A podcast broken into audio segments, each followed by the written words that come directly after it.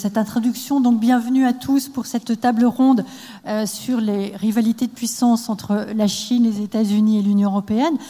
Une rapide présentation pour planter un petit peu le, décor et resituer peut-être les, problématiques multiples qui sont celles du monde aujourd'hui. Euh, à commencer par la question du fait que la guerre en Ukraine a presque euh, finalement occulté euh, la guerre froide que ce livre américain et chinois et la détermination américaine d'endiguer, d'endiguer la Chine. La pandémie d'abord, l'invasion russe ensuite et peut-être surtout d'ailleurs viennent rebattre les cartes de la géopolitique mondiale en interrompant pour commencer un pan entier de l'intégration de la Russie dans le système, euh, dans le système monde, phénomène qui n'est pas euh, sans conséquence ni pour les États-Unis ni pour l'Europe, on va, on va le voir. de nouvelles recompositions apparaissent. Le changement d'air provoqué par l'invasion de l'Ukraine a à l'évidence renforcé la puissance et l'influence des États-Unis dans le monde, faisant oublier le départ précipité d'Afghanistan il y a un peu plus d'un an. Est-ce qu'on peut parler de complet retournement? Les États-Unis sont-ils les grands gagnants de la nouvelle donne économique et stratégique? Quelles options pour les Européens? Est-ce que la, garantie de sécurité des États-Unis est finalement euh, euh, la seule qui s'ouvre euh, à eux? Renouveau également en Asie, où les États-Unis ont réaffirmé leur engagement à défendre Taïwan contre une attaque de la Chine et où leurs alliés, euh, Japon en premier, euh, réarment et resserrent leurs liens avec l'Amérique. Et le conflit euh, contribue aussi au renforcement de la puissance économique de l'Amérique avec l'appréciation que l'on constate du dollar. La monnaie américaine retrouve son rôle de valeur refuge par temps de guerre et les capitaux affluent vers Wall Street. Joe Biden, bien aidé par Vladimir Poutine, a reconstitué une large partie de la puissance et du crédit des États-Unis dans le monde que Donald Trump, on s'en souvient, avait ruiné ce renforcement de la puissance américaine n'est pas non plus sans obstacle, et nous le verrons, euh, en raison d'une crise intérieure assez, euh, assez profonde. Alors côté chinois, on voit l'activité stagner en raison de la stratégie zéro Covid qui désorganise la production et bloque la demande intérieure. L'immobilier est au bord de l'effondrement en Chine. Reste qu'une Chine affaiblie pourrait ne pas être une si bonne nouvelle que cela pour le monde, euh, la poussant peut-être vers des aventures précipitées pour faire diversion. L'Europe sera-t-elle la grande perdante de la recomposition euh, en cours.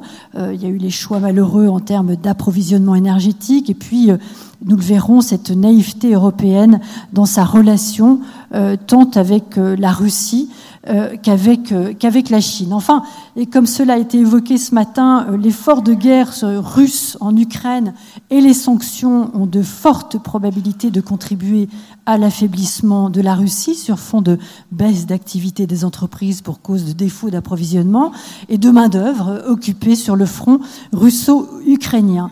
Pascal Hausseur le disait ce matin, les empires sont de retour, les peuples n'ont pas d'amis euh, mais des intérêts. Voilà le, décor planté. Et je m'efface maintenant derrière euh, les intervenants euh, de cette table ronde, au nombre de trois comme vous pouvez le voir. au centre des intervenants, Valérie Niquet, qui est responsable du pôle Asie à la Fondation pour la recherche stratégique et auteur de plusieurs ouvrages sur la Chine et le Japon. La Chine en, en 100 questions, le Japon en 100 questions. Bonjour Valérie Niquet. Maya Candel, historienne et chercheuse associée à l'Université Sorbonne Nouvelle Paris 3, spécialiste des États-Unis et auteur de Les États-Unis et le monde de George Washington à Donald Trump aux éditions Perrin. Maya Candel qui tient également le blog Froggy Bottom sur la politique étrangère des États-Unis. Et enfin Bruno Dupré, diplomate détaché au service européen d'action extérieure, conseiller défense et sécurité du secrétariat général en charge notamment du dossier de l'Europe et de l'Europe de la défense. Alors, la guerre en Ukraine euh, renouvelle finalement les, interrogations sur le triangle Washington, Pékin, Moscou et sur la place de l'Europe dans le jeu des dans le jeu des puissances. Euh, la rivalité sino-américaine ne cesse de s'amplifier. Chine et États-Unis euh, sont aujourd'hui à la veille de scrutins importants pour chacun de leurs pays. Euh, Maya Candel, on va peut-être euh, démarrer avec vous. Euh, finalement, on en est aujourd'hui à, presque deux ans de, présidence Biden, en tout cas élu en, novembre il y a, deux ans. on voit l'aide américaine à l'Ukraine être importante. Qu'est-ce que l'on peut dire de façon assez générale de la situation et du, panorama qui prévaut aux États-Unis quant à cette guerre en Ukraine? Oui, bonjour, pardon. Euh, oui, alors c'est amusant parce que par rapport au, juste euh, au, panorama euh, que vous dressiez au, tout début sur, sur une Amérique, une puissance américaine de retour, etc. Là, je reviens justement des États-Unis et c'est vrai que les États-Unis sont en pleine campagne, effectivement, des, des midterms, de mi-mandat et c'est pas tellement ça qui, ressort que ce, des discussions, des, des, missions là-bas. Euh, que ce soit au niveau de la puissance extérieure euh, ou de la, situation, euh, intérieure. Mais pour essayer de, répondre à, quelques-uns des, points qui ont été évoqués, pour partir de, l'Ukraine, tout simplement. C'est vrai que cette administration Biden donc, arrive à, bientôt deux ans. Euh, l'aide américaine euh, à l'Ukraine et surtout le, retournement de, la, situation sur place en Ukraine euh, ces dernières semaines et plus largement toute la manière dont cette équipe Biden a géré depuis un an le déroulement de, son soutien à l'Ukraine a redonné une image de, compétence à la politique étrangère, à cette administration qu'elle avait, qu'elle n'avait qu'elle avait perdu en fait avec euh, la gestion totalement désastreuse de, l'Afghanistan euh, l'année dernière. Cela étant dit, on reviendra peut-être plus précisément sur, euh, sur l'Ukraine et, la relation américano-russe, mais en termes d'équilibre, de, rivalité stratégique, pour revenir au sujet de, la table ronde, l'administration Biden sur la Chine s'est placée d'emblée dans la continuité de, celle de Trump, s'agissant de la centralité euh, de la compétition avec la Chine. La question est là où il y a énormément de nuances et en fait beaucoup plus de débats qu'on ne croit euh, vu d'ici, hein, mais beaucoup plus de débats à Washington. C'est sur la nature de, d'abord la nature de cette compétition. Est-ce qu'elle doit être essentiellement euh, technologique et économique ou est-ce qu'elle va euh, au-delà, tout simplement pour le dire de manière un peu brutale, sur la question de la suprématie ou de la primauté, disons, dans le système, dans le système international. et puis, et puis bien sûr, mais ça c'est peut-être une question euh, aussi sur laquelle on reviendra avec Valérie Niquet notamment, c'est que quand on dit compétition, on ne dit pas dans quel but. Et, euh, là, il y a aussi une, vraie question euh, de fond sur la politique étrangère des États-Unis. pour pas être trop longue sur, ce premier point, et reboucler avec l'Ukraine, je dirais juste que des effets, en tout cas, de la, guerre, de l'invasion ukrainienne, euh, c'est que la stratégie de sécurité nationale de l'administration Biden a été retardée. On l'attend toujours. Euh, c'est normalement le. Alors, c'est un document hein, qui a la valeur que peuvent avoir ce, type de document, mais ça donne quand même la direction stratégique générale euh, d'une administration, d'une Maison-Blanche. Et le fait est que là, du coup, on est encore dans finalement la, stratégie de Trump, alors que, alors que Biden a quand même changer un, certain nombre de, directions, et tout particulièrement, c'est mon dernier point, euh, dans la relation avec euh, la relation transatlantique et la relation avec l'Union européenne. Euh, merci Maya. Évidemment, ce sera intéressant d'approfondir la question et de, savoir si il y a débat ou non aux États-Unis sur la guerre, sur, la guerre en Ukraine, l'aide apportée par les États-Unis. Euh, Valérie Niquet, je me tourne vers vous. Donc, on a évoqué, euh, moi, en introduction, euh, des, scrutins importants pour les États-Unis. Ce sont les élections de, mi-mandat le 8 novembre prochain. côté russe, c'est le 20e congrès du Parti communiste chinois qui va déterminer qui dirigera la Chine pour les 5 à 10 années prochaines, voire au-delà. la guerre en Ukraine, c'est un embarras pour Pékin? Excusez-moi, la guerre en Ukraine. J'ai pas entendu la dernière. La guerre en Ukraine, c'est un embarras pour Pékin. Oui, alors on le voit aujourd'hui. Alors d'abord, euh, le 20e congrès du Parti communiste chinois, ça n'est pas véritablement, enfin, on peut appeler ça un scrutin, mais enfin, il n'y a pas de, a pas du tout d'élection libre. C'est juste un rappel euh, en Chine actuellement. sous le régime qui existe pour le moment. Et donc, c'est absolument certain, Xi Jinping sera reconduit pour un, un troisième mandat. Ce qui ne remet pas du tout en cause ce qui remet en cause une pratique, hein, mais pas du tout. Euh, constitutionnellement, ils ont changé le fait qu'il puisse rester président de la République plus que deux fois, mais ce n'est pas la présidence de la République qui donne à Xi Jinping son pouvoir. Donc euh, il sera reconduit, ce qui ne veut pas dire qu'il n'y a pas d'interrogation en Chine sur euh, les stratégies qu'il a choisi de mettre en place depuis qu'il a été nommé la première fois, c'est-à-dire en 2012. Parce qu'on s'aperçoit que, notamment en raison du Covid, mais pas uniquement, la, perception de la Chine et euh, la, force d'attractivité euh, de la Chine, y compris au niveau de l'Union européenne, euh, s'est considérablement dégradée dans tous les choix qui ont été faits. que ce soit cette fameuse stratégie très affirmative de, de la diplomatie des, loups combattants dont on a eu des échantillons, notamment en France, pendant la crise du Covid, euh, que ce soit euh, dans cette volonté euh, de réaffirmer la possibilité pour la Chine de conquérir Taïwan dans une perspective relativement proche, et qui s'est traduite notamment par ces exercices militaires qui se voulaient impressionnants, destinés à exercer une pression à la fois sur Taïwan et les États-Unis pour interdire la visite du speaker de la Chambre, c'est-à-dire Nancy Pelosi, en ne tenant pas du tout compte de la séparation des pouvoirs qui existe aux États-Unis et dans toute euh, démocratie, et que ce soit, pour en revenir à, votre question, euh, dans le choix euh, initial de soutenir très fortement Poutine. notamment avec ses déclarations sur un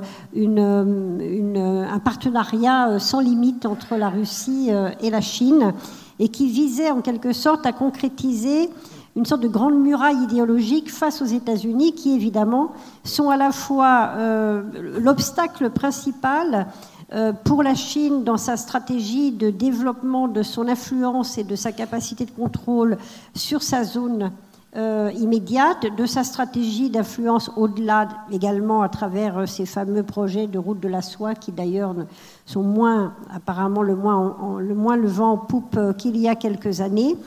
Euh, et tout aurait très bien marché si Poutine, effectivement, avait confirmer l'analyse que les Chinois ont aussi, qui est que les États-Unis étaient finis, notamment après l'Afghanistan, que euh, l'Union européenne, les Européens, les grandes démocraties sont intrinsèquement faibles, qu'elles sont incapables de prendre des décisions qui vont contre leurs intérêts économiques.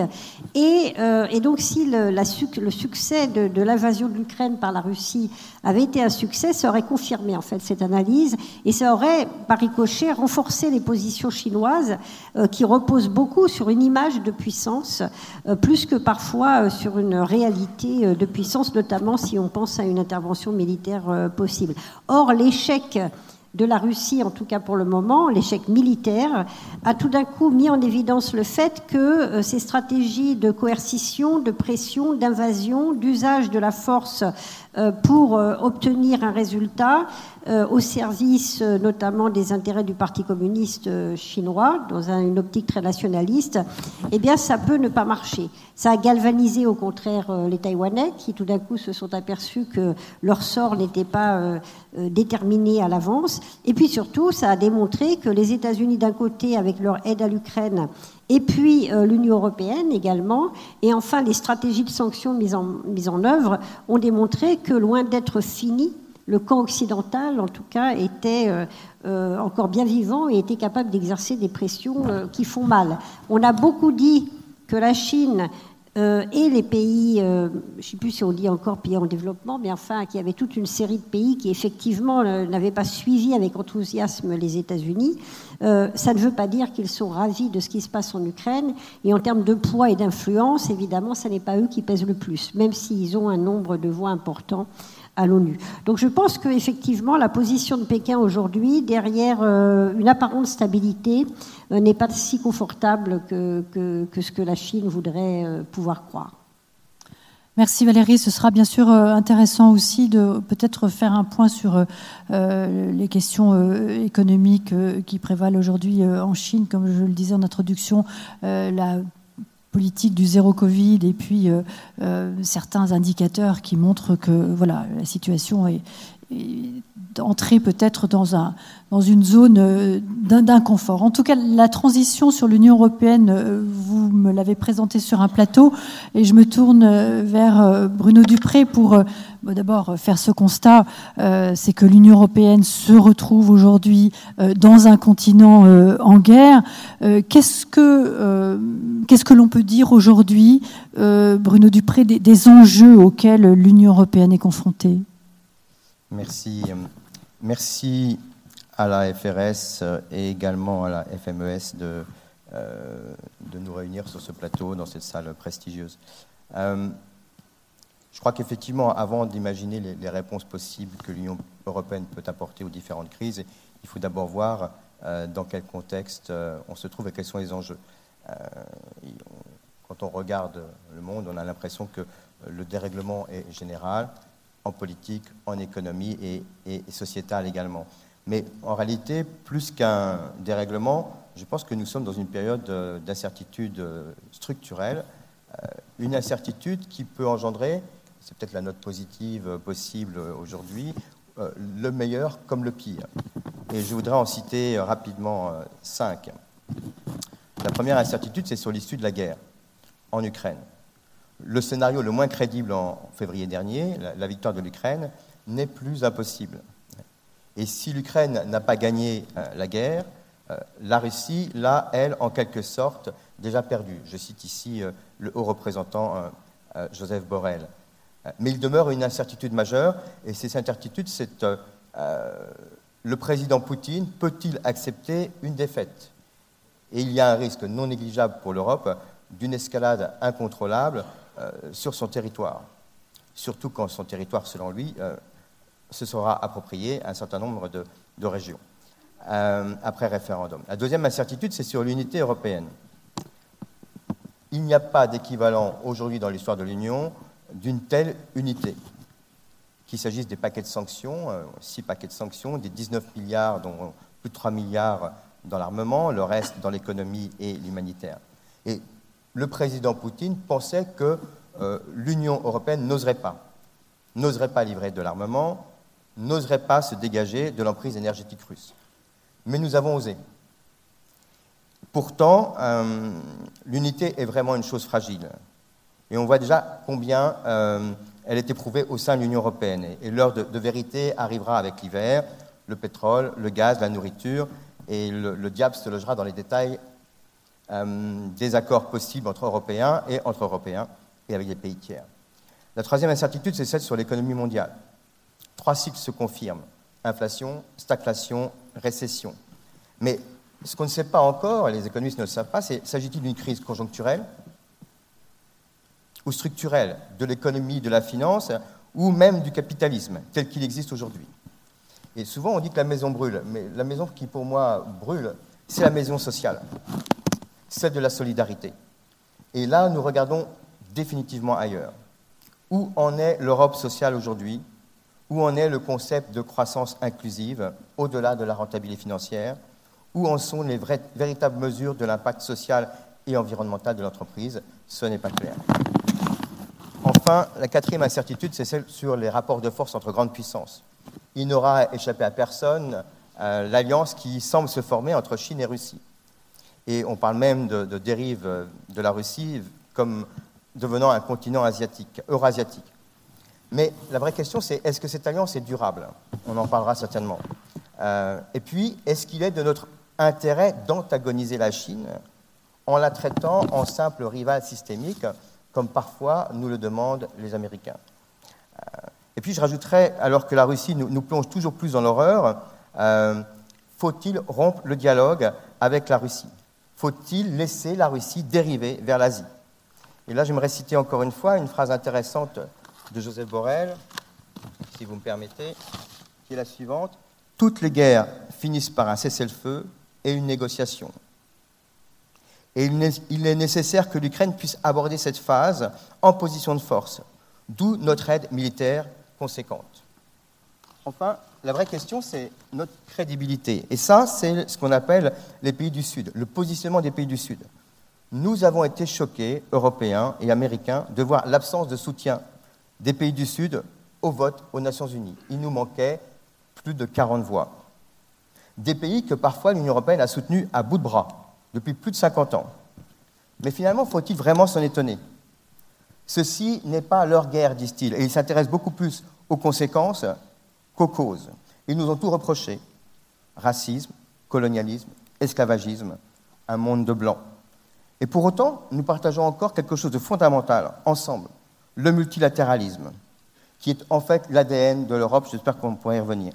Le Sud ne condamne pas le multilatéralisme, car il le sait, c'est pour lui le seul moyen de se faire entendre. Une nation, une voix. Et ce sera à nous, à mon avis, de rénover et de défendre ce système pour qu'il soit le système dans lequel on continue à inscrire notre ADN. Merci, merci Bruno Dupré. On reviendra sur des éléments, bien sûr. Je crois que c'est important de, créer de la, fluidité entre, entre les intervenants. J'ai assez, à ce stade, envie de, réagir à la question du, partenariat euh, Chine-Russie. Euh, la Russie, qui vous l'avez remarqué, ne fait pas partie du titre de cette table ronde, mais évidemment, évidemment qu'elle est là, la Russie. Euh, alors, deux questions. L'une pour vous, Valérie Niquet, sur, sur la Chine et euh, avec vous, euh, Maya Candel, sur, euh, sur les États-Unis. Donc voilà, ce, partenariat Chine-Russie, est-ce que c'est un pacte? Alors les pactes, généralement, sont secrets, mais voilà, qu'est-ce que, qu'est-ce que l'on sait Qu'est-ce que vous savez? Et, côté américain, c'est toute la difficulté, et les États-Unis s'en rendent compte, mais je parle sous votre contrôle, Maya Candel, la difficulté à finalement à casser ce partenariat ou, ce pacte Chine-Russie Valérie Niquet. En tout cas, ce n'est pas une alliance. Euh, il n'y a pas d'alliance entre la Russie et la Chine. Euh, et la Chine, on le voit aujourd'hui dans les réactions qui ont semblé apparaître, notamment à l'occasion du sommet de l'organisation de Shanghai, où, selon les propres termes de Vladimir Poutine, euh, non seulement l'Inde, mais la, Chine aurait posé un certain nombre de questions, ou en tout cas exprimé un certain nombre d'inquiétudes euh, quant à ce qui se passait euh, en Ukraine. Alors on peut imaginer que les inquiétudes chinoises, comme je le disais tout à l'heure, c'est pas tellement la démocratie et le non-respect du droit, c'est plutôt, eh bien, si la Russie s'enfonce, si elle ne réussit pas son pari, si même des troubles éclatent en Russie, c'est quelque chose qui inquiète énormément Pékin. Euh, pour, la Russie, pour la Chine, ça a longtemps été une boussole aussi, la Russie, en dépit des conflits très durs qui ont opposé à la fois l'Empire russe et l'Empire de Chine, mais aussi l'URSS à la République populaire de Chine, en pleine révolution culturelle. Euh, l'idée que euh, lorsque tout s'effondre en Russie, le risque, c'est qu'il y ait des contagions qui se produisent en Chine. Ça a déjà été le cas avec l'effondrement de l'URSS. Euh, qui est vraiment le contre-exemple absolu, que suivent toujours de très près euh, les dirigeants euh, chinois pour ne pas faire la même chose, donc refuser toute ouverture, tout débat qui pourrait aboutir à ce glissement, en quelque sorte, cette évolution progressive de régime qui est la menace principale pour Pékin. Et puis pourquoi pas, s'il y avait un effondrement de la puissance russe, euh, et des soulèvements et des mutineries, eh bien cette euh, porosité qui pourrait se manifester euh, sans parler de l'insécurité qui surgit. Donc je ne pense pas qu'il y ait de pacte, il y a sans doute eu une double illusion au départ, l'idée qu'effectivement tous les deux étaient plus puissants désormais que les démocraties affaiblies, et puis la réalisation brutale que ça n'est pas le cas et qu'aujourd'hui la Russie met la Chine dans l'embarras. Alors stratégiquement, géopolitiquement, elle renforce euh, l'action des États-Unis. Elle a démontré que l'OTAN était euh, non pas morte mais très active. Euh, elle soulève des interrogations dans les pays d'Asie centrale.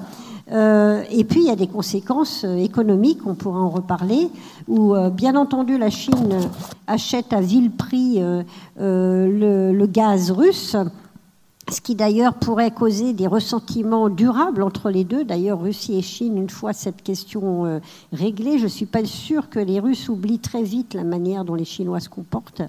Euh, mais, en revanche, la Chine n'importe qu'à peu près 10% de son énergie de Russie aujourd'hui, et le reste, elle le paye au prix fort. Même si on dit qu'elle revend euh, euh très cher de l'énergie achetée très bon marché en Russie, sur les marchés extérieurs.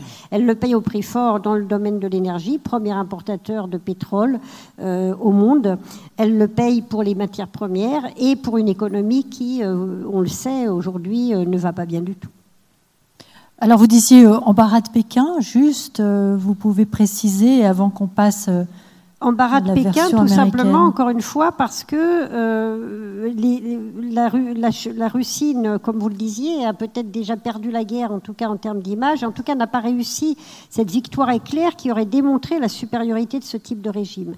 Au contraire, elle s'empêtre et, euh, et, on voit très bien d'ailleurs que la Chine euh, n'aide pas la Russie véritablement. Et notamment financièrement, les grandes entreprises, les grandes banques chinoises euh, sont très prudentes pour tous les projets qui pourraient être financés en Russie.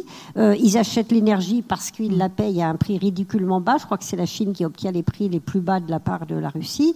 mais toutes les entreprises sont très prudentes parce que leur marché, ça n'est pas en Russie qu'il se trouve, c'est aux États-Unis.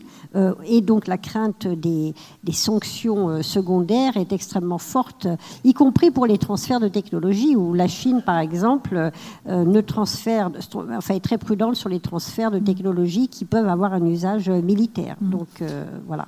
Donc embarras du côté de la Chine et alors inquiétude aussi côté américain, je le disais, avec les États-Unis qui se rendent bien compte de la difficulté de casser.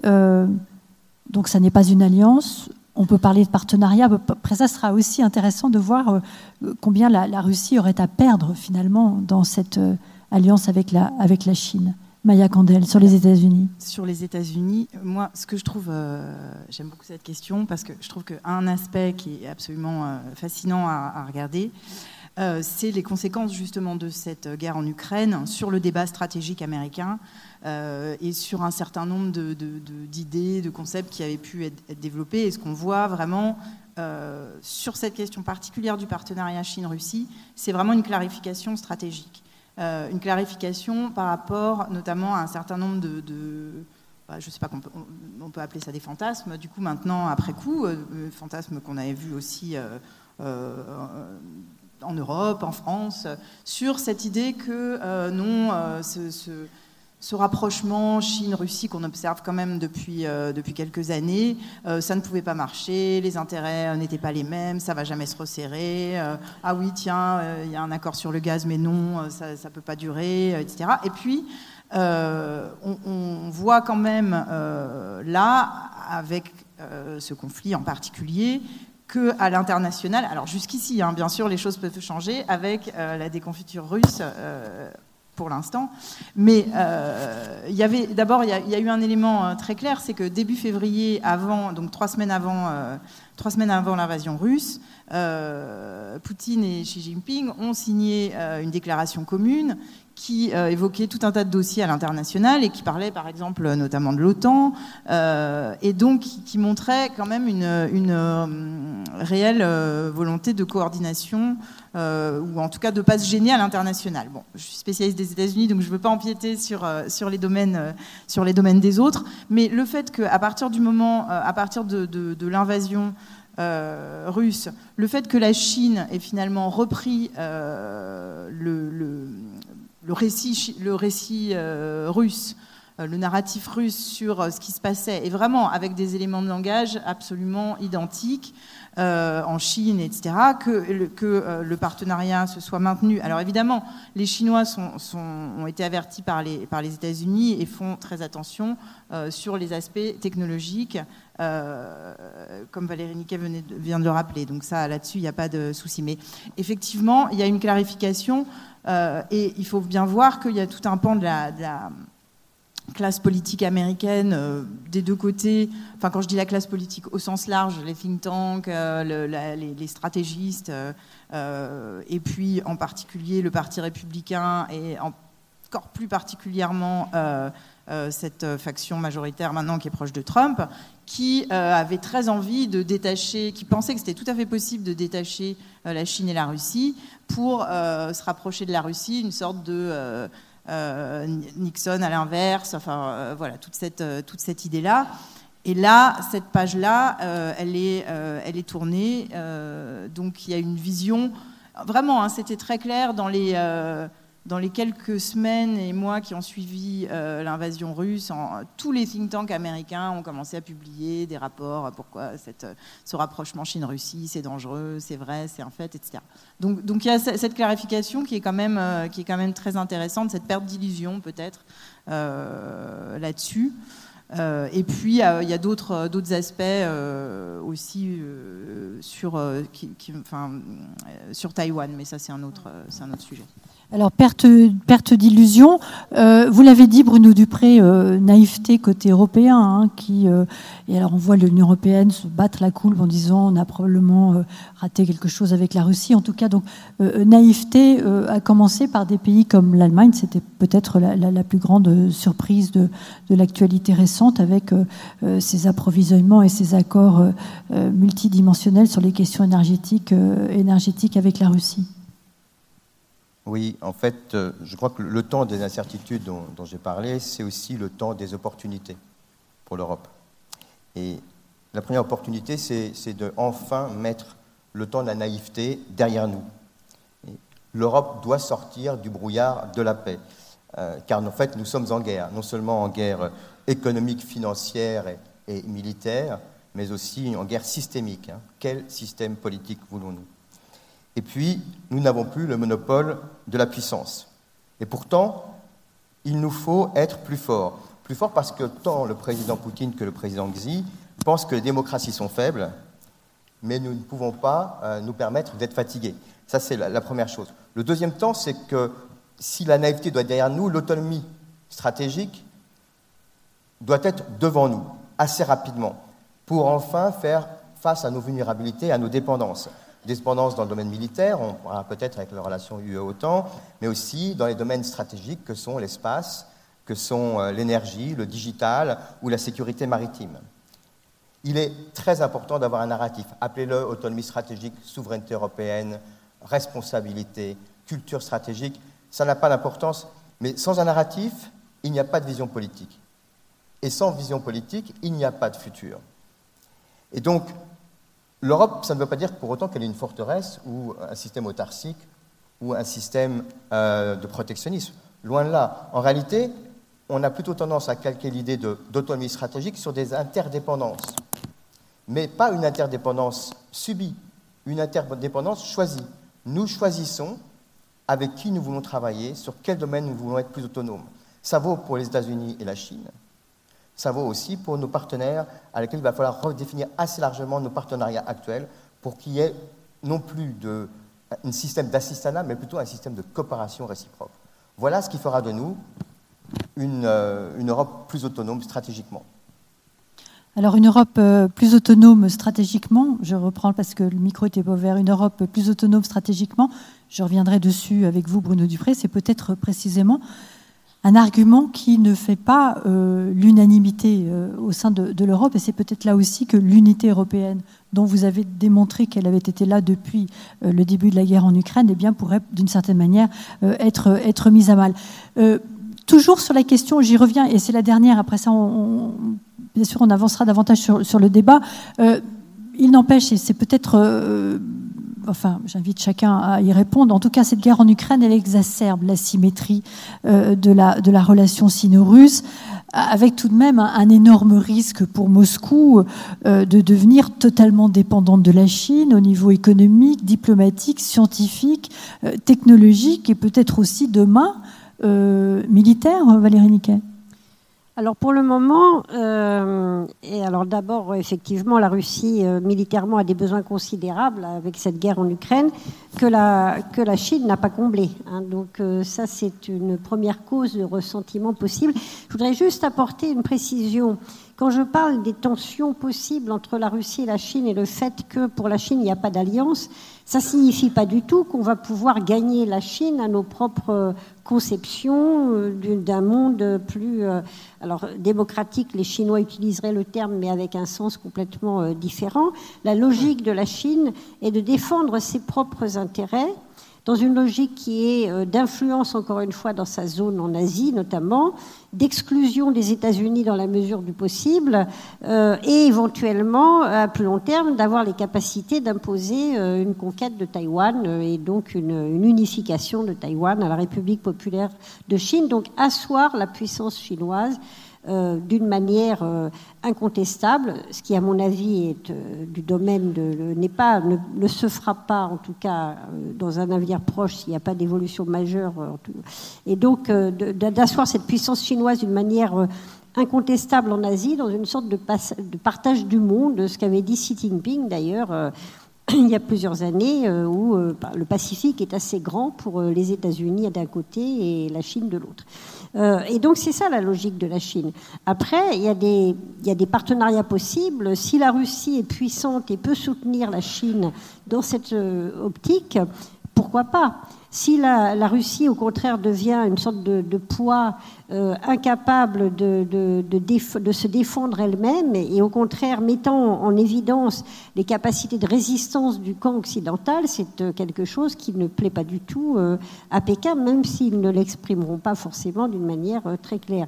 Mais ça ne veut pas dire que la Chine va devenir notre allié contre la Russie et l'invasion de l'Ukraine en Russie. Ce qu'ils voudraient, c'est rester en dehors, en profiter euh, le plus possible, mais surtout ne pas avoir à, s'engager d'une manière trop... Euh, et puis effectivement, le risque pour la Russie aujourd'hui, c'est de, ce qui était déjà le cas, de devenir pour la Chine un fournisseur de matières premières quasi exclusivement et de perdre toute influence réelle.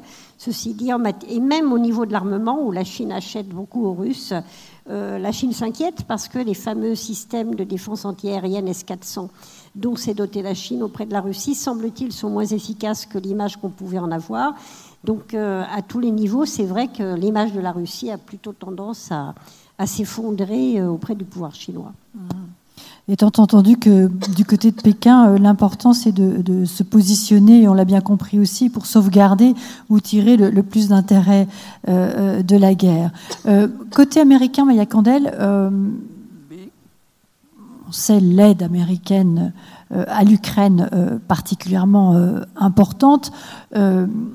Contrairement à la France, il y a aux États-Unis débat parlementaire sur l'engagement des États-Unis à l'étranger.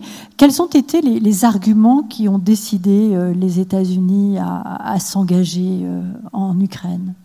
Alors, pour donner juste un tout petit peu de contexte, les États-Unis euh, se sont rapprochés de, l'Ukraine en fait depuis 2014, donc depuis le début finalement de, de cette guerre. Euh, l'annexion de la Crimée. Voilà, avec l'annexion de, la, Crimée et l'occupation des, régions, euh, des régions à l'est. Et, donc il y a à ce moment-là un début de coopération euh, quelque chose d'assez léger, hein, c'est plutôt des formations, euh, c'est sous Obama, donc il y a, Obama à ce moment-là s'oppose à, la livraison d'armes létales, bon, euh, à la livraison d'armes, et donc c'est essentiellement des équipements de protection, etc. Et en fait, il y a un tournant dans, l'aide américaine à, l'Ukraine. Il intervient sous Trump, puisque c'est Trump qui, le premier, va, va, accepter de livrer, de livrer à Kiev des, des javelines, tout simplement, et, et voilà. Mais ensuite, euh, pardonnez-moi, je fais peut-être euh, un, historique qui était inutile, mais en tout cas, Biden arrive au pouvoir et à ce moment-là, c'est vrai qu'il y a une, euh, poursuite et intensification du, soutien, voilà, en termes de toujours d'équipement, un certain nombre d'armes légères, etc. Et donc, euh, à partir de l'automne, quand les, Américains, les services de renseignement américains constatent donc euh, que les, Russes, euh, que l'armée russe se positionne tout autour de, de, l'Ukraine, c'est un renseignement qu'ils vont décider de partager immédiatement avec tous les alliés et aussi avec le grand public finalement, puisque ces, renseignements sont médiatisés. Pour, pour en fait, c'est pourquoi je rappelais tout ça, euh, puisque donc à partir de là, dès le mois de décembre, donc deux mois avant euh, l'invasion, Biden euh, demande au Congrès qui accepte d'augmenter donc la fourniture notamment de, défense, de vision nocturne, des choses pour défendre les villes. Et donc, quand les Russes envahissent, ce que les Américains, jusqu'au dernier moment, disent à leurs partenaires, On espère que ça va pas se produire, mais enfin, il y a quand même tous les signes que maintenant il y a carrément les hôpitaux de campagne et, des équipements pour faire des transfusions. Donc, quand même, il y a des chances qu'il y ait une opération. à partir de là, c'est un cas relativement simple pour, pour les États-Unis, puisque c'est un pays qui est envahi euh, militairement par son voisin. Euh, je rappelle quand même que les Russes voulaient. Euh, ah bah, remarquez, non, je crois qu'il y a eu beaucoup de, de, tables rondes sur la Russie déjà. mais donc, donc, pour les Américains, c'est un cas assez simple. On a un pays euh, qui est envahi par son voisin. En plus, l'Ukraine est plutôt euh, proche des États-Unis depuis quelques années, tout en n'étant pas un allié, euh, évidemment. Un, pays démocratique qui se, défend, qui se défend bien, qui ne demande pas aux États-Unis d'envoyer des soldats ou de s'impliquer eux-mêmes, qui demande simplement des armes. Et donc, à partir de là, le choix est assez, simple.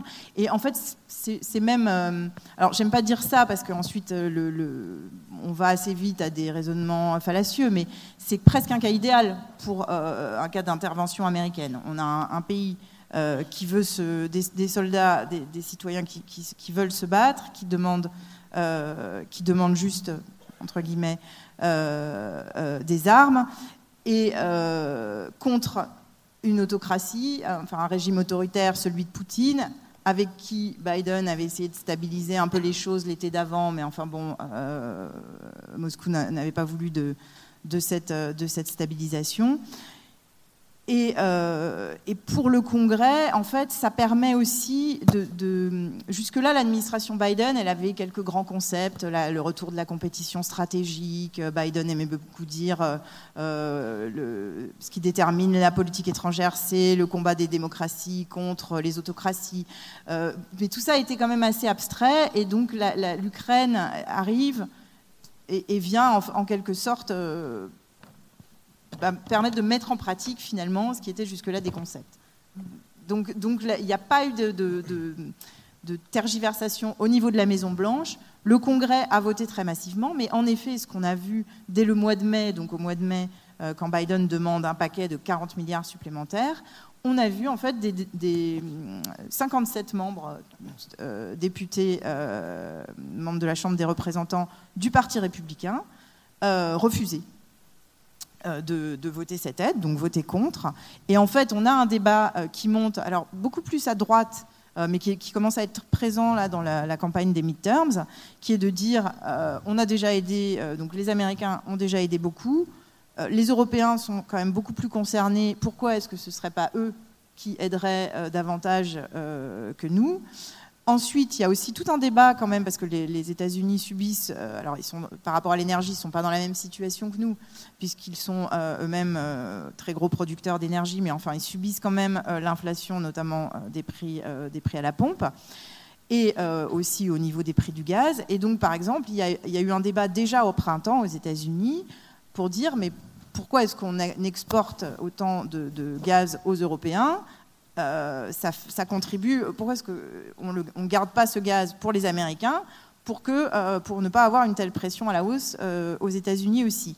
Et ce qu'il faut bien voir, c'est que, en effet, aux États-Unis, il y a quand même un, certain nombre de, sénateurs de, des deux partis qui, depuis plus de dix ans, disent aux Européens, mais enfin, vous vous placez dans, dans un état de dépendance vis à -vis du gaz russe qui, euh, qui va vous, revenir euh, en pleine figure un jour. J'ai des conversations très nettes, très précises là-dessus, de 2011, euh, à l'époque où j'étais à l'IRSEM. Et, donc, il y a un, certain agacement aux États-Unis, et, et d'autant plus que pour, pour, pour les Américains aussi, ce que prouve tout ce qui s'est passé enfin, depuis cette invasion, c'est que l'autonomie stratégique européenne, c'était un beau concept, mais finalement, euh, la, majorité des, partenaires européens conçoivent la défense du continent via l'OTAN. Et, là aussi, c'est un souci pour, euh, pour les États-Unis, parce que les États-Unis voulaient se tourner vers la Chine. Euh, ça fait dix ans, hein, ça fait trois, trois, quatre présidents qui veulent se tourner vers la Chine. Et en fait, ils sont à chaque fois ramenés, ramenés vers l'Europe. Et Bon, je veux pas, pardon, je veux pas monopoliser, mais en tout cas, par exemple, dans, par exemple, si Trump est réélu, les États-Unis sortiront sûrement de l'OTAN. Donc voilà, je jette ça comme ça. Et je... Alors, juste, je vais vous donner la parole tout de suite, Bruno Dupré, mais avant que Trump ne revienne, il reste encore deux ans. Là, les élections euh, de mi-mandat, euh, le 8 novembre prochain, euh, ce qui s'est passé avec ce groupe de républicains qui a voté contre l'aide en Ukraine laisse présager que si jamais les démocrates perdent de la, position qu'ils ont aujourd'hui au Congrès, eh bien, cette aide à l'Ukraine pourrait être sérieusement remise en question. Alors, c'est pour ça que, que, Biden avait demandé 40 milliards d'un coup. Euh, c'était pour durer un peu. Là, en ce moment, il est en train de réclamer aussi une aide supplémentaire euh, qui pourra être votée, parce que de toute façon, le prochain congrès issu des élections commencera à siéger en janvier, donc il reste un peu de temps.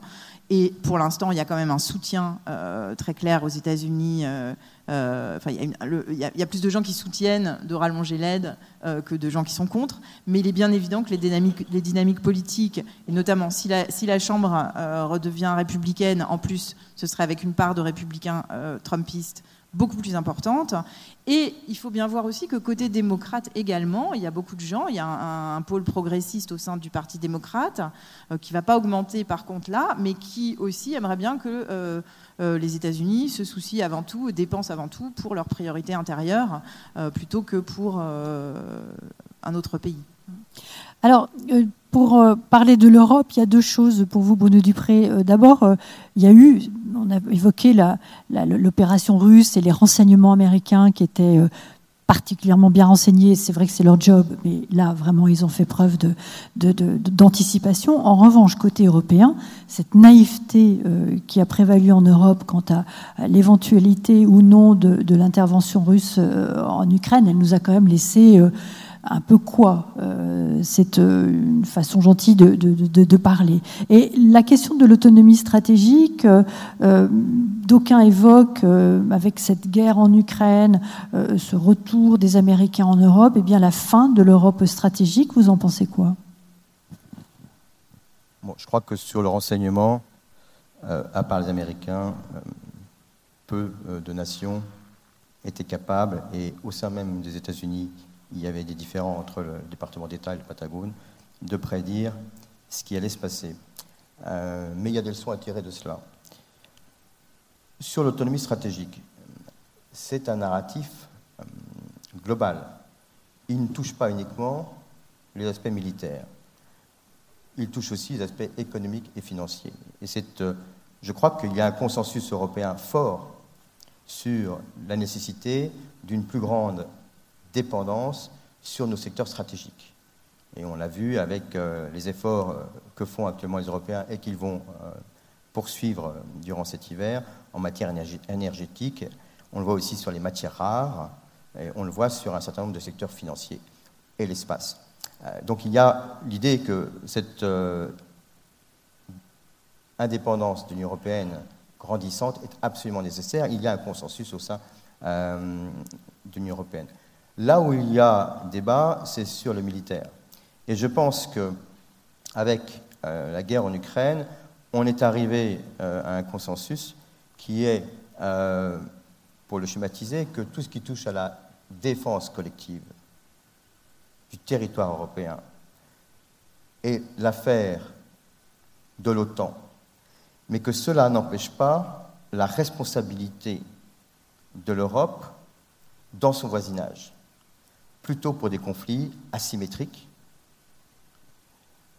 de façon à euh, s'assurer par elle-même, si c'était nécessaire, dans son propre intérêt, ou parce que, euh, les États-Unis, par exemple, ne voudraient pas s'engager, de pouvoir euh, maintenir la stabilité à ses frontières. Défense collective d'un côté, conflit asymétrique de moyens ou de basse intensité de l'autre. Voilà aujourd'hui, je pense, ce sur quoi il y a une réflexion stratégique à l'OTAN et l'Union européenne qui travaillent ensemble sur cette répartition. Merci beaucoup. Euh, pour en revenir à la rivalité euh, et la compétition euh, sino-américaine, on sait, Valérie Niquet, que, la Chine aspire à être la première puissance technologique mondiale. Évidemment, les États-Unis ne l'entendent pas de, cette manière. Un, point peut-être à ce stade économique, à la fois sur la situation de la Chine aujourd'hui, puis celle, celle des États-Unis, Maya Candel. Pour la Chine, Valérie Niquet, on a vu et on voit les nuages noirs s'accumuler, euh, économiques, sociaux, politiques, euh, stratégiques, euh, des pénuries d'électricité qui ont mis des, usines qui ont dû cesser leur, activité, la croissance économique qui donne des signes inquiétants. Je le disais en introduction, l'immobilier qui va, qui, va très mal. C'est une, une fragilisation importante euh, de la Chine euh, aujourd'hui? Oui, alors la, Chine reste un système opaque, donc euh, c'est toujours très difficile de, développer certaines analyses. Mais on voit bien, alors beaucoup lié à cette stratégie zéro Covid à laquelle reste attaché Xi Jinping et son entourage jusqu'à quand, euh, avec beaucoup de points d'interrogation, et qui pèse évidemment sur euh, l'économie chinoise, puisque euh, on cite des chiffres autour de 2-5%, ce qui est très bas pour une économie qui, on l'oublie trop souvent derrière cette apparence de très grande puissance, puisque aujourd'hui c'est la deuxième économie mondiale, peut-être déjà la première devant les États-Unis, mais c'est un chiffre global pour 1,4 milliard d'habitants. Euh, mais ça, reste un pays, alors non pas forcément un pays en développement comme la Chine aime aussi beaucoup le dire pour obtenir certains avantages devant certaines instances internationales, mais en tout cas avec des besoins sociaux absolument considérables, surtout si on prend en compte le vieillissement accéléré de la population qui a été renforcé par cette politique de l'enfant unique qui a été appliquée pendant des années. Euh, et qui fait que la Chine aujourd'hui, comme on l'a dit parfois, euh, eh bien, euh, devient trop vieille avant d'être riche, ou même est en train de redevenir, non pas pauvre, mais en tout cas individuellement, avec des, grosses difficultés. Vous avez cité tout à l'heure le, le marché immobilier c'est lourd de tensions sociales très graves dans la mesure où c'est là que les Chinois placent, quand ils le peuvent, l'essentiel de leurs économies en payant à l'avance des promoteurs qui, une fois, c'est un peu une sorte de pyramide de Ponzi où, avec l'argent de ceux qui investissent, on finit par construire euh, ces immeubles. Euh, et, là, c'est tout ce système-là qui est remis euh, en cause aujourd'hui. Donc on voit bien que le pouvoir essaye de relancer l'économie avec en permanence, il n'est pas sorti, la Chine n'a pas trouvé la solution à cette série de soit des à-coups avec des aides, des crédits, des, lignes de crédit pour relancer l'investissement dans les infrastructures, la construction pour essayer de relancer l'économie, et puis euh, une tentative de contrôle pour éviter un endettement trop important. Et en fait, euh, on en est toujours là. Ça fait des années que la Chine parle d'un rééquilibrage de la croissance et que on n'y arrive pas. Et évidemment, là-dessus, le, le, Covid n'a pas arrangé les choses, mais sur déjà une économie qui n'allait pas si bien que ça avant même euh, le Covid. Ce Covid, cette stratégie zéro Covid, la Chine a beaucoup de mal à en sortir pour plusieurs raisons. La première, c'est euh, le cœur de l'image de, de, succès de, de, Xi Jinping. Euh, la Chine a réussi à maîtriser le Covid, contrairement justement aux démocraties occidentales qui ont laissé mourir leur population. Euh, la Chine n'a pas accepté euh, la production, elle a acheté les brevets pour en contrôler la distribution à Taïwan notamment, mais elle n'a pas accepté la production euh, de vaccins américains, enfin ARN. Donc elle a ses propres vaccins dont on s'accorde à penser qu'ils sont d'une efficacité un peu moindre. Le taux de vaccination n'est pas si élevé que ce qu'on pouvait imaginer, notamment chez les personnes âgées. Euh, et surtout, le système de soins est totalement sous-développé en dehors d'un certain nombre d'hôpitaux, euh, y compris dans les villes. Je ne parle même pas euh, des campagnes. On vit à peu près la, moitié de la population. Donc si on lâche sur le Covid sans être certain que finalement l'épidémie est terminée ou la pandémie est terminée, on risque effectivement un nombre de victimes important, alors proportionnellement sans doute très bas, mais enfin sur un milliard 400 millions, l'image serait très négative. Donc la Chine fait face à un certain nombre de problèmes qui sont quand même assez aigus. Euh, et en même temps est très dépendante aussi de l'extérieur. On le voit avec les microprocesseurs. Là aussi, depuis des dizaines d'années, la Chine veut développer cette capacité. Elle, ne peut pas le faire pour les, les produits les plus pointus et elle souffre des embargos qui sont mis euh, de la part des États-Unis qui font pression sur les entreprises taïwanaises mmh. puisque c'est aux États-Unis que sont les brevets. Mmh. la question effectivement des, microprocesseurs avec Taïwan qui est le principal fabricant et les États-Unis qui se réveillent aujourd'hui avec cette nécessité de, de, de, fabriquer et de ne plus dépendre non plus par crainte d'un avenir peut-être incertain, euh, et ne surtout pas reposer euh, essentiellement sur, euh, sur Taïwan. Côté États-Unis, Maya Candel, je le disais en introduction, un dollar fort, Wall Street qui se porte bien, il n'empêche que l'inflation est de retour, les inégalités toujours importantes, même si elles marquent un certain infléchissement, qui est plutôt une, bonne nouvelle. Euh, donc une situation côté américain peut-être plus, florissante, que ce que connaît la Chine aujourd'hui? Alors, c'est vrai que la, situation économique, elle est contrastée. Hein. je ne vais pas répéter ce que, ce vous venez de dire, mais le, fait est, sur l'aspect euh, euh, technologique tourné vers l'avenir, etc., il y a le, enfin, le, Congrès a voté euh, une série de lois, mais notamment deux lois euh, cet été, de politique industrielle. En fait, tout simplement, on a un peu l'impression euh, d'être à, la fin d'un cycle aux États-Unis par rapport au, rôle de l'État, avec un, retour de, en fait, pour comment dire, pour pouvoir être en compétition avec la Chine, finalement, les États-Unis font un peu la, une politique à la chinoise. En tout cas, il y a vraiment ce qui s'appelle la, loi climat, qui est en fait une loi de politique industrielle, et la loi sur les semi-conducteurs, qui est aussi une loi de politique industrielle, qui investissent euh, des centaines de milliards, euh, dizaines de milliards pour l'autre, euh, pour notamment développer la recherche, mais aussi aider le secteur privé à implanter aux États-Unis des usines euh, de semi-conducteurs. Bon, il y a des accords aussi avec, euh, euh, la compagnie taïwanaise. Hein, donc, et je lisais un article de ce matin dans, dans le New York Times qui disait le retour de l'emploi industriel et manufacturier aux États-Unis, on se croirait dans les années 70, 1970, qui est quand même quelque chose d'assez étonnant. donc, bon, là, on voit vraiment pour les États-Unis les, conséquences euh, du, choc euh, de, la pandémie, euh, de, ce constat de, dépendance, de, complexité des chaînes de valeur qui les a rendus dépendants, de l'avance de la Chine aussi sur un certain nombre de, secteurs, parce que la Chine avait lancé ses plans. Ma collègue le sait mieux que moi, mais sur les batteries, etc., bien avant, enfin dix ans avant. Euh, et, donc là, on a vraiment effectivement cette administration démocrate, enfin avec euh, Biden qui avait fait campagne dessus et qui a réussi avec des marges euh, très faibles quand même au, Congrès, à la surprise de tous d'ailleurs cet été, à faire voter, à, tirer les leçons en fait, ou en tout cas essayer de tirer les leçons, parce que là on est encore sur des milliards sur le papier, reste à voir évidemment la, mise en œuvre. Hein. mais voilà, il y, a un vrai changement de, politique, de, vision économique, je dirais, de rôle de l'État dans l'économie, euh, euh, en particulier sur ces, chantiers de l'avenir.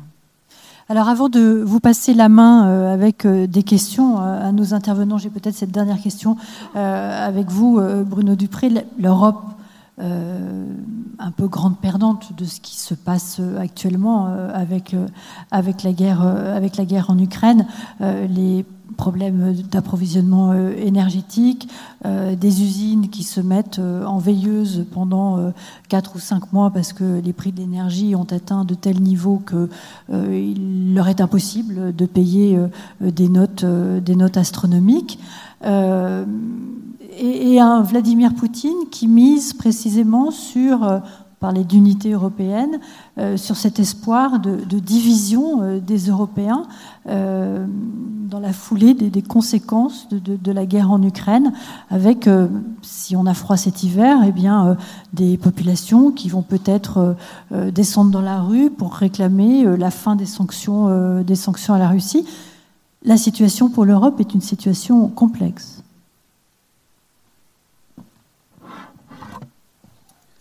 Oui, c'est une situation complexe pour, euh, pour le monde. Et euh, l'Europe, je pense, peut être fière de ce qu'elle a accompli depuis février 2022. non seulement en termes de soutien financier, en matière d'armement, mais aussi par sa capacité à être restée cohérente et unie. Et espérons que ce sera encore le cas, ça l'a été jusqu'à présent, pour l'hiver et ce qui suit. Mais vous mettez euh, le doigt sur un sujet important qui est finalement au cœur euh, de notre euh, panel, c'est quel positionnement de l'Union européenne entre Russie, États-Unis et Chine. Et là, on a parlé tout à l'heure de la naïveté de l'Union européenne qui devrait être derrière nous, l'autonomie stratégique qui devrait être devant nous, et la question c'est, mais que voulons-nous pour nous-mêmes maintenant? C'est-à-dire quel est notre ADN et l'ADN de l'Union européenne, il est clair, c'est le multilatéralisme. C'est la séparation des pouvoirs, c'est les règles de droit, c'est le respect des droits humains. Et c'est aussi le refus de la logique des blocs et du découplage dans lequel les grandes puissances voudraient nous enfermer. Et ça répond indirectement, ou même directement à votre question. Euh, ce qui vaut pour la Russie vaut également pour les États-Unis et la Chine. Nous ne voulons pas nous mettre dans une politique de découplage.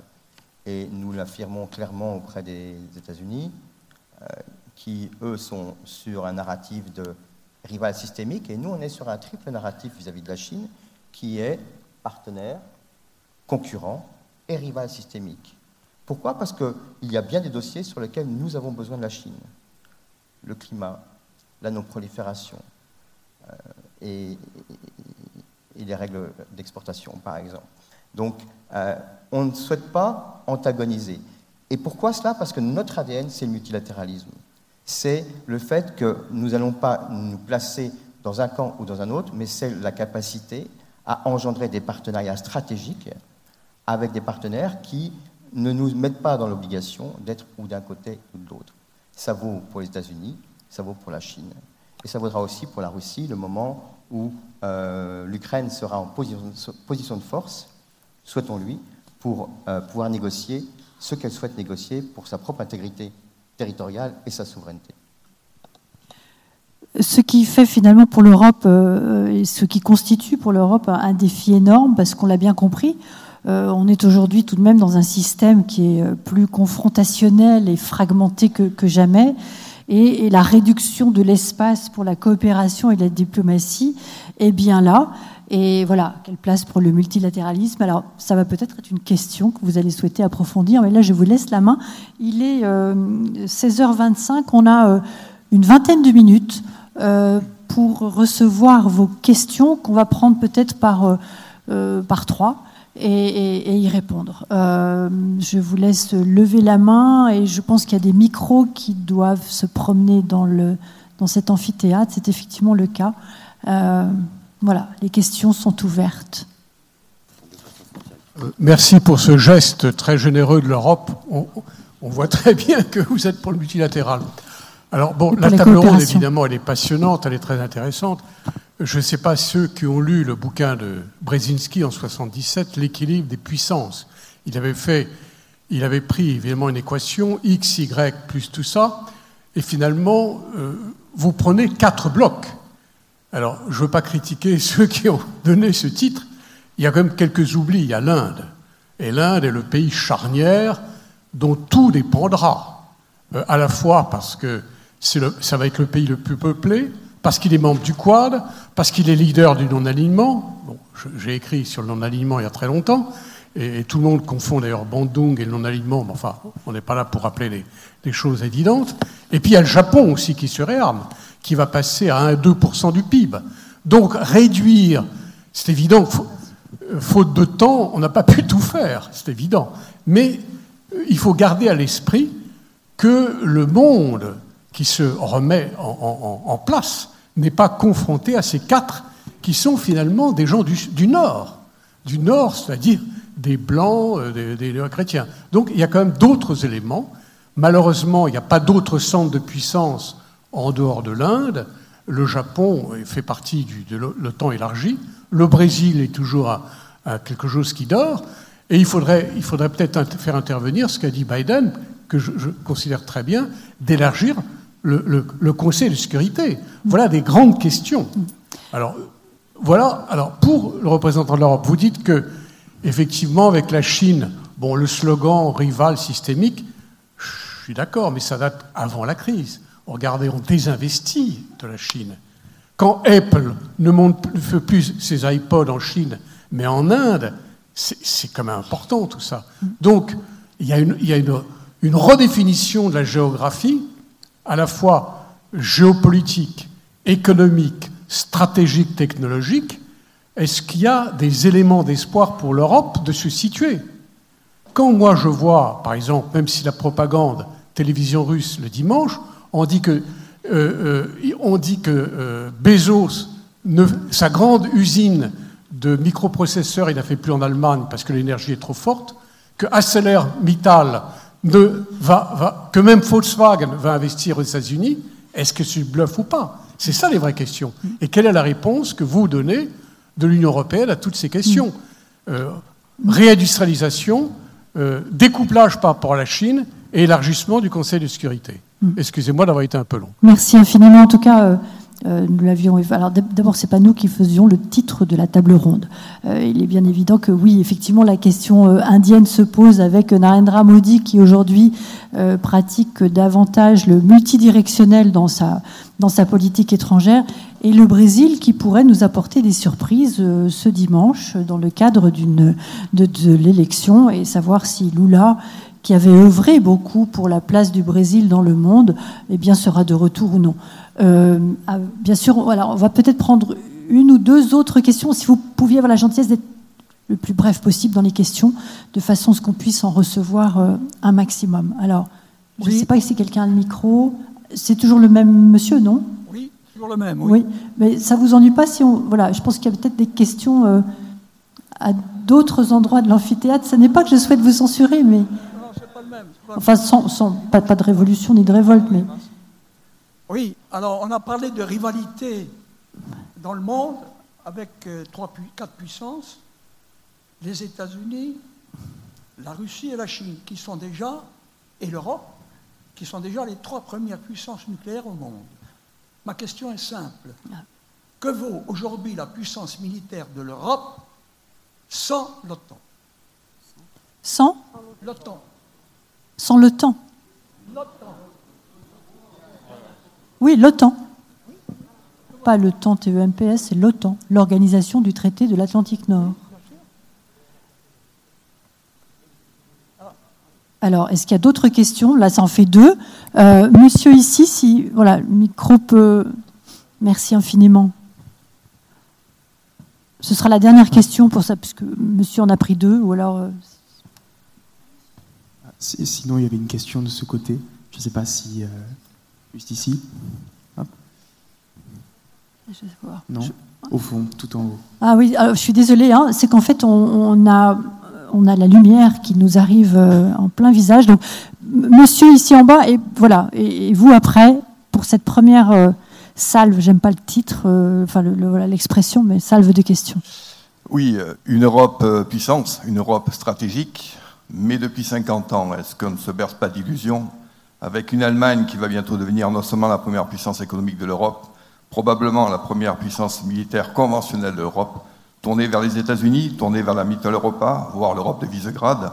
Est-ce que la France, avec euh, son rêve de, soft power euh, au niveau européen, voire mondial, ne se berce pas d'illusions? Est-ce que nous, nous ne nous berçons pas d'illusions depuis 50 ans sur cette Europe euh, stratégique? Merci. Donc une question en haut, et ce sera la dernière pour ce premier round. Alors oui, euh, ça, ça rejoint un peu ce que, la question que vient de poser monsieur. Mais comment envisager une défense européenne dans une Europe qui semble en réalité aussi désunie N'est-ce pas une illusion? Voilà, comme, comme disait le monsieur juste avant moi, ma question rejoint la sienne. Alors Bruno Dupré, vous avez toutes les questions pour vous. C'était McNamara qui disait euh, je retiens qu'une seule chose dans ma vie, c'est de ne pas répondre à la question qu'on m'a posée, mais à celle qu'on aurait voulu me poser. Mais je ne suis pas très sûr de celle que, que j'aurais voulu que vous me posiez de toute façon. Euh, alors, Inde, Japon. L'Union européenne a adopté euh, sa propre euh, stratégie indo-pacifique en 2021, et c'est justement pour prendre la mesure du pivot asiatique. Et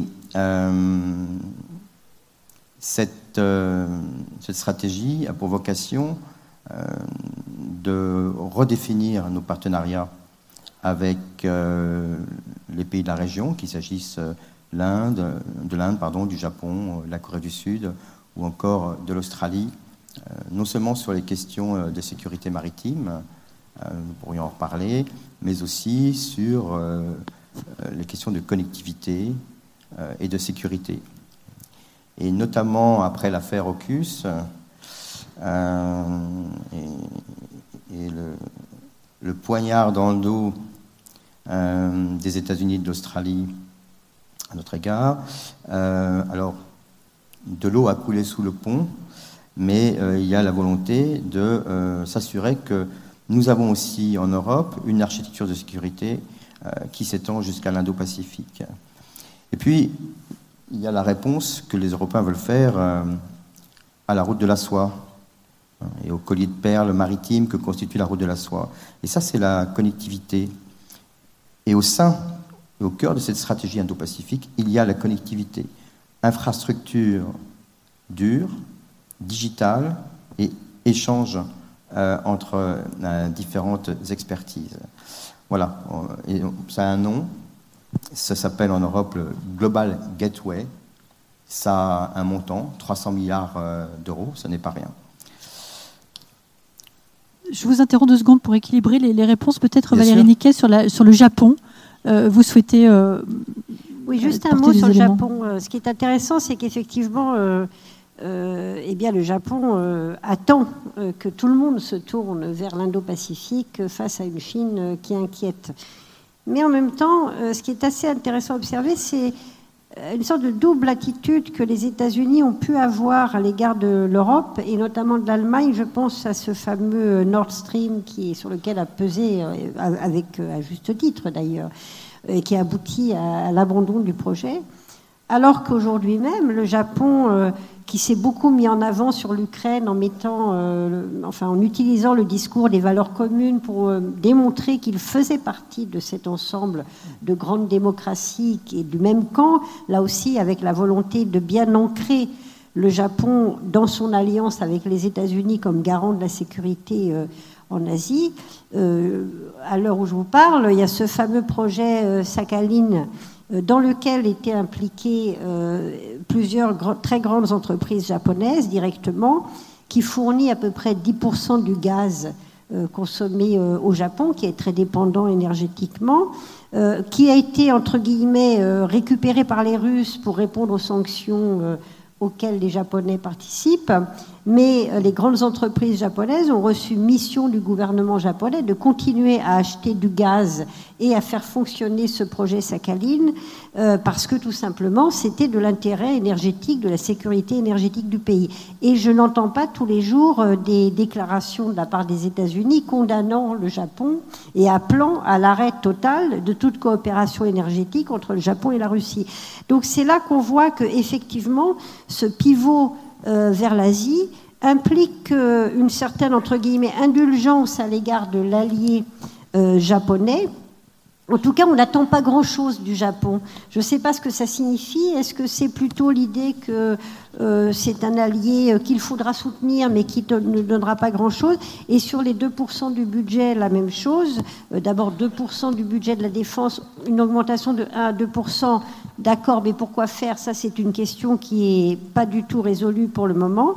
Et le deuxième point, c'est que tous les Japonais avec qui on s'entretient disent que ça ne se fera pas, en tout cas pas dans un avenir proche, tout simplement parce que ce qui compte, c'est le fonctionnement en silo des ministères, leur périmètre, et que personne n'est prêt à euh, accorder plus euh, au ministère de la Défense. Donc c'est pour ça qu'il faut relativiser aussi peut-être un peu, euh, je suis la première à soutenir l'importance du Japon, mais en termes d'alliance, il y a beaucoup d'attentes, il n'y a pas souvent peut-être de, de, participation significative. Merci Valérie. Alors je vous repasse la parole, Bruno Dupré, autour de l'Europe puissante puissance, pardon, est-ce que c'est une illusion? Est-ce que la France ne se berce pas euh, face à cette, à cette idée et quelle défense européenne et, puis quelques mots sur le temps peut-être aussi, de façon un peu courte. Oui, l'Europe est à ses débuts de sa géopolitisation. et tout ça prendra du temps parce que jusqu'à présent, elle était tournée vers l'humanitaire et le développement.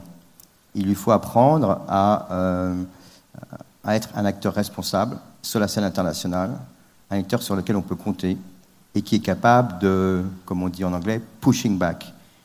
Et ça, le pushing back, ça vaut pour euh, les agresseurs comme pour ceux qui souhaiteraient que l'on euh, les accompagne dans le découplage qu'ils souhaiteraient.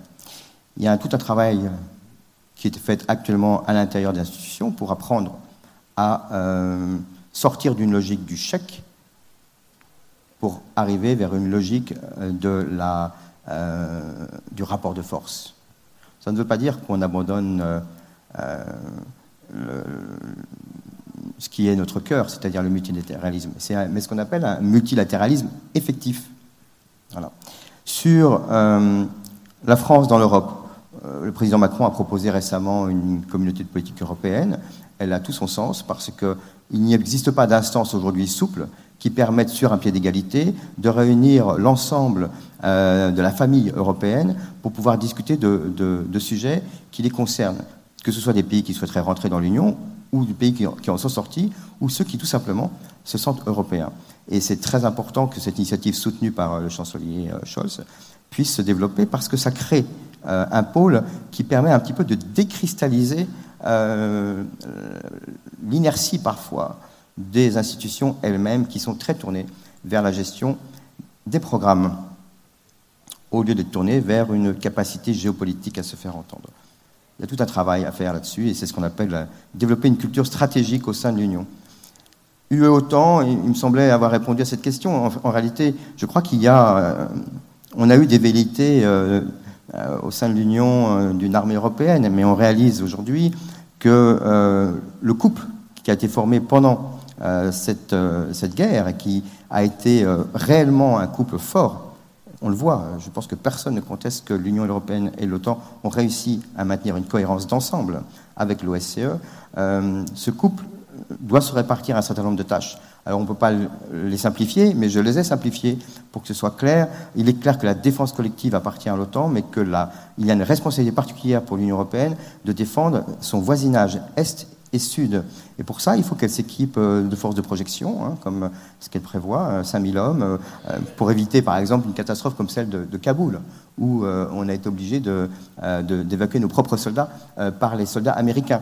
C'est des choses qui ne doivent pas se reproduire. Et voilà, quant à la France, j'ai déjà répondu, mais il y a aussi la France et le couple franco-allemand. Ils travaillent actuellement avec des fonds colossaux sur euh, sur des partenariats avec d'autres pays européens sur l'hydrogène, le semi-conducteur, la santé, les batteries. L'Europe ne fait pas rien.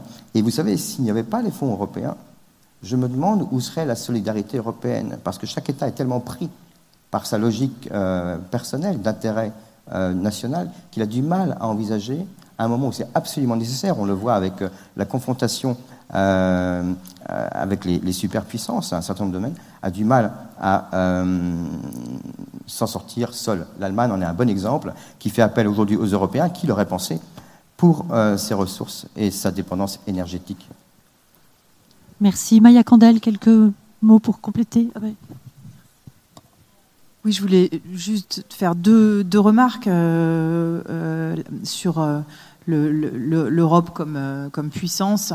Euh, Bruno Dupré l'évoquait tout à l'heure, euh, l'autonomie stratégique, c'est pas seulement militaire, c'est aussi euh, dans les domaines technologiques, économiques en particulier. Et, là, moi, ce que je vois du point de vue de, l'analyste sur les États-Unis, c'est que on a un vrai tournant avec cette administration Biden, donc qui prend l'Union européenne comme interlocutrice sur un certain nombre de sujets et qui recherche à travers, donc il y a un, conseil qui est euh, le, TTC, le, euh, le, Trade and Technology Council, pardon, qui est vraiment euh, au cœur de la manière dont les États-Unis abordent leur compétition avec la Chine puisque évidemment, ils entendent être plus forts face à la Chine en travaillant avec les Européens sur des, sujets où le, poids, enfin la masse fera une, une, différence, sans entrer trop dans les détails. Et puis une deuxième remarque qui était sur qui était sur la puissance de, l'Europe euh, et, sur l'OTAN. Euh, certes, je, pas pour me contredire moi-même, mais pour nuancer un peu ce que je disais tout à l'heure, certes, euh, sur, avec le retour de la guerre de haute intensité sur le continent européen, on a vu que la majeure partie des, Européens faisaient appel à l'OTAN, voyaient dans l'OTAN l'instance qui allait défendre le continent. Mais en même temps, on n'a pas de retour euh, américain. Bon, ici, il y a eu 10 000 hommes. Euh, les, États-Unis ont renvoyé en réassurance 10 000 euh, soldats. Mais ce n'est pas un retour américain en Europe et il ne faut pas s'attendre à un retour américain en Europe à l'image de ce qu'on avait pu avoir pendant la guerre froide. au contraire, en fait, cette euh, parmi les conséquences, les clarifications de, de, cette, euh, de, cette, guerre en Ukraine, il y a aussi pour les États-Unis, vraiment, ça renforce cette idée que euh, les Européens ne seront pas très utiles en, Indo-Pacifique. C'était un peu de manière très brutale ce que disait Ocus aussi. Et, en revanche, ils vont être d'autant plus indispensables en, Europe. donc, on, on alors c'est une discussion qui mène vers ces, idées de pilier européen de l'OTAN, euh, mais je pense que c'est quand même un élément important et avec les structures de l'OTAN, l'interopérabilité, etc., on a quand même quelque chose qui, du coup existe et qui se fait quand même beaucoup avec des forces européennes. Et la question, la question AUKUS avec euh, l'Australie, euh, c'est tout à fait intéressant de voir qu'un an après l'annonce, eh bien les Australiens euh, se posent des questions sur la livraison euh, des sous-marins qui euh, leur a été promise par, les États-Unis et, peut-être se retournent à nouveau sur la France, vers la France, pardon. Alors, il est 16h45. m'a demandé de peut-être terminer cette table ronde pour laisser un, quart d'heure de battement entre maintenant et, et la prochaine intervention. S'il y a une question absolument urgentissime euh, voilà, que vous n'avez pas posé. Alors, moi, j'ai plus la parole. Si vous me permettez, moi, j'aurais un petit mot à dire personnel. Euh, dans la salle, il y a, à moins qu'il y ait une question, mais il y a euh, mon neveu Pierre-Marie, chef du PGHM, et, sa famille. Et je dis ça parce que son frère, qui est aussi mon filleul, est décédé l'année dernière, Henri-Louis Dupré, à Toulon. Il est décédé ici et il était médecin de santé des armées, anesthésiste à l'hôpital Sainte-Anne. Euh, il avait 34 ans.